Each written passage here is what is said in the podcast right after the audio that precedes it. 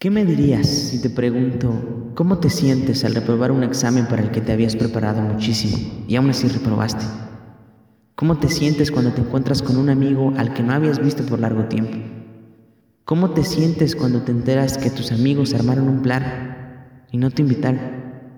¿Cómo te sientes cuando te pones tus audífonos y escuchas música a todo volumen? Y aún mejor, ¿qué me dirías si te pregunto cómo te sientes ahora? En este momento. Pero todo esto, ¿qué tiene que ver con un músico? Pues quédate, que te lo cuento.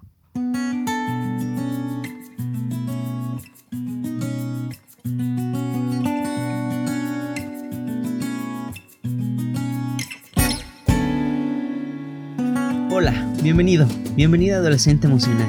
¿Cómo estás? Espero te encuentres muy muy bien y que tu semana haya ido igual de bien.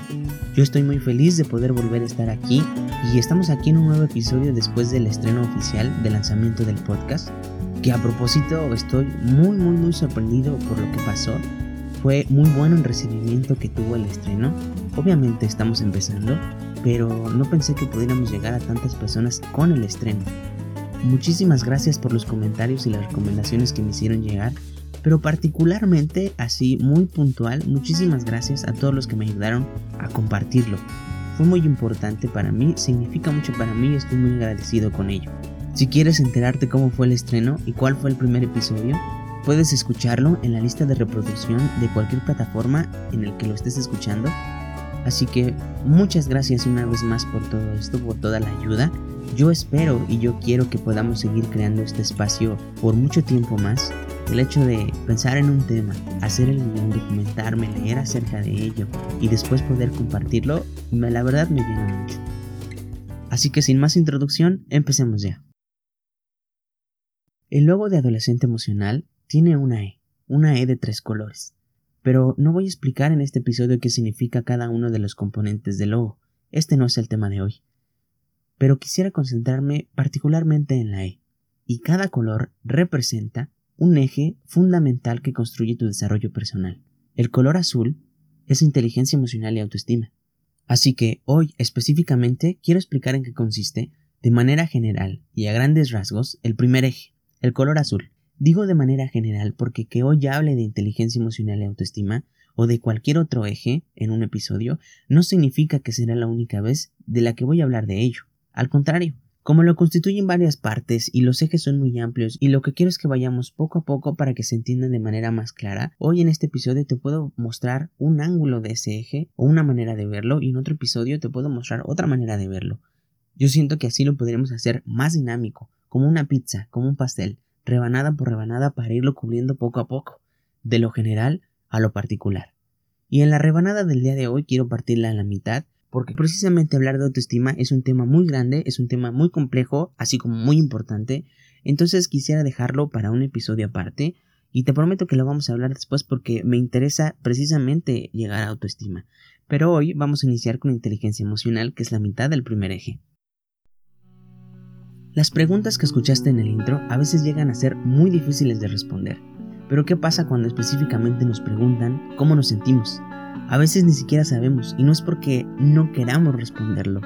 Y te voy a contar, te voy a ser muy honesto, un ejemplo que a mí me pasaba mucho.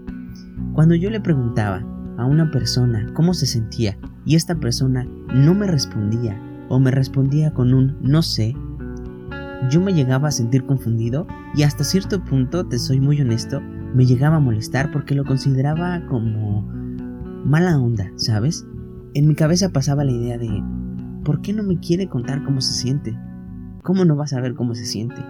Pero cuando me di cuenta que a veces en ciertos momentos, en ciertas situaciones, yo también ni siquiera sabía cómo me sentía o no sabía cómo expresarlo, entonces fue cuando entendí que no era por mala onda, que no era por grosería, que no era por no querer decirlo, sino porque hay algunos momentos en que ni siquiera sabemos. Y está bien, además, no siempre le tienes que contar absolutamente todo tu estado de ánimo a una persona, porque depende mucho de nuestro estado de ánimo y de las situaciones externas. Y precisamente ahí es donde entra la inteligencia emocional. La inteligencia emocional es el conjunto de habilidades, de conocimientos, de capacidades y de actitudes para poder identificar, regular, comprender y expresar tus sentimientos, pero también los sentimientos de los demás. Consiste en tener todo un sistema emocional funcional, todo un arsenal de habilidades para poder reaccionar apropiadamente a las situaciones externas o a cualquier evento que se te presente. Lo que queremos es evitar que esas emociones, en su mayoría intensas, te invadan y te afecten en tu estado de ánimo, pero sobre todo en tu bienestar. Y como no quiero entrar en definiciones profundas y a veces complicadas, para que no se te haga difícil, te voy a decir un ejemplo que a mí me gusta mucho usar porque permite entender todo esto a grandes rasgos. Imagínate a un músico. Un músico para poder interpretar una canción necesita tener inteligencia musical. Y la inteligencia musical se puede relacionar muy fácilmente con la inteligencia emocional. ¿Por qué? Pues mira, un músico cuando escucha una nota sabe cuál es, sabe ponerle nombre. Y si no la escucha y solo le preguntan acerca de una nota, sabe cómo suena, sabe qué matices tiene y sobre todo sabe trasladarla a un instrumento. Y con la inteligencia emocional, ¿qué estás haciendo? En vez de identificar una nota, estás identificando una emoción. En vez de identificar cómo suena esa nota, Estás identificando qué provoca en ti esa emoción, cómo se siente y qué acción provoca en ti después de que sientes esa emoción. Y en vez de trasladarla al instrumento y poder darle una interpretación y tocarla en una partitura, lo que tú estás haciendo es trasladar esa emoción hacia otra persona, por ejemplo, y ver cómo se genera. Y así como un músico sabe qué nota sigue después, tú puedes saber qué acción seguirá o qué reacción tendrás después de que sientes una emoción. Y la verdad, ese ejemplo me ha ayudado a mí a entender lo que es la inteligencia emocional. Existen muchos mitos, muchas ideas que se tienen acerca de las emociones que me gustaría que abordáramos en un episodio aparte porque es muy importante profundizar en ellos, pero de manera general y a grandes rasgos eso es la inteligencia emocional. Te prometo que veremos ejemplos más prácticos para que lo vayas aplicando. Recuerda que como siempre digo y como dije en el episodio anterior, esto es como si estuvieras aprendiendo un idioma. Se necesitan varios ejemplos, se necesitan varias técnicas para ir aplicándolas y aplicándolas poco a poco para que tú mismo vayas personalizando ese proceso y le vayas dando forma. Y hablando de darle forma y entenderlo de mejor manera, y de todas las ideas que hemos compartido hasta ahorita, si con algo te puedes quedar, quiero que te quedes con esto. La idea de la inteligencia emocional no es alterar la generación de emociones, o sea, la idea no es suprimir las emociones, no es dejar de sentir, no es presionarlas como si le pudieras un pedacito de cinta a una, a una llave de agua. No es decir, yo controlo mis emociones y si pasa algo, no me genera nada, no me afecta. Eso no se puede, porque todas las situaciones que pasan en el día a día nos generan algo, siempre, siempre nos van a generar una emoción, sea agradable o desagradable, porque somos humanos, porque somos seres emocionales.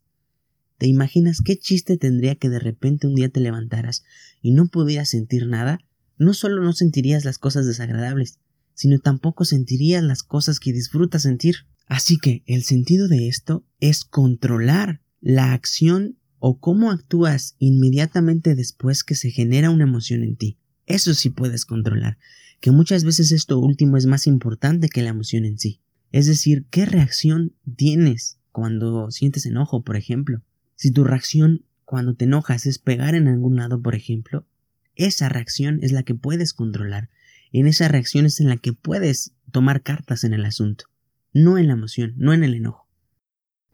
Y bueno, ya para finalizar, ahora que ya sabes lo importante que es todo este asunto de tus emociones, me surgen dos dudas que estaría padre que pienses y que reflexiones un poco en un espacio que tengas. Mientras te estás bañando, no sé, en un espacio corto que te puedas dar. ¿Te has preguntado cuál es la emoción que más te abruma o con la que te cuesta más trabajo lidiar? Que neta dices, con esta no puedo y que a veces puedes sacar las peores partes de ti.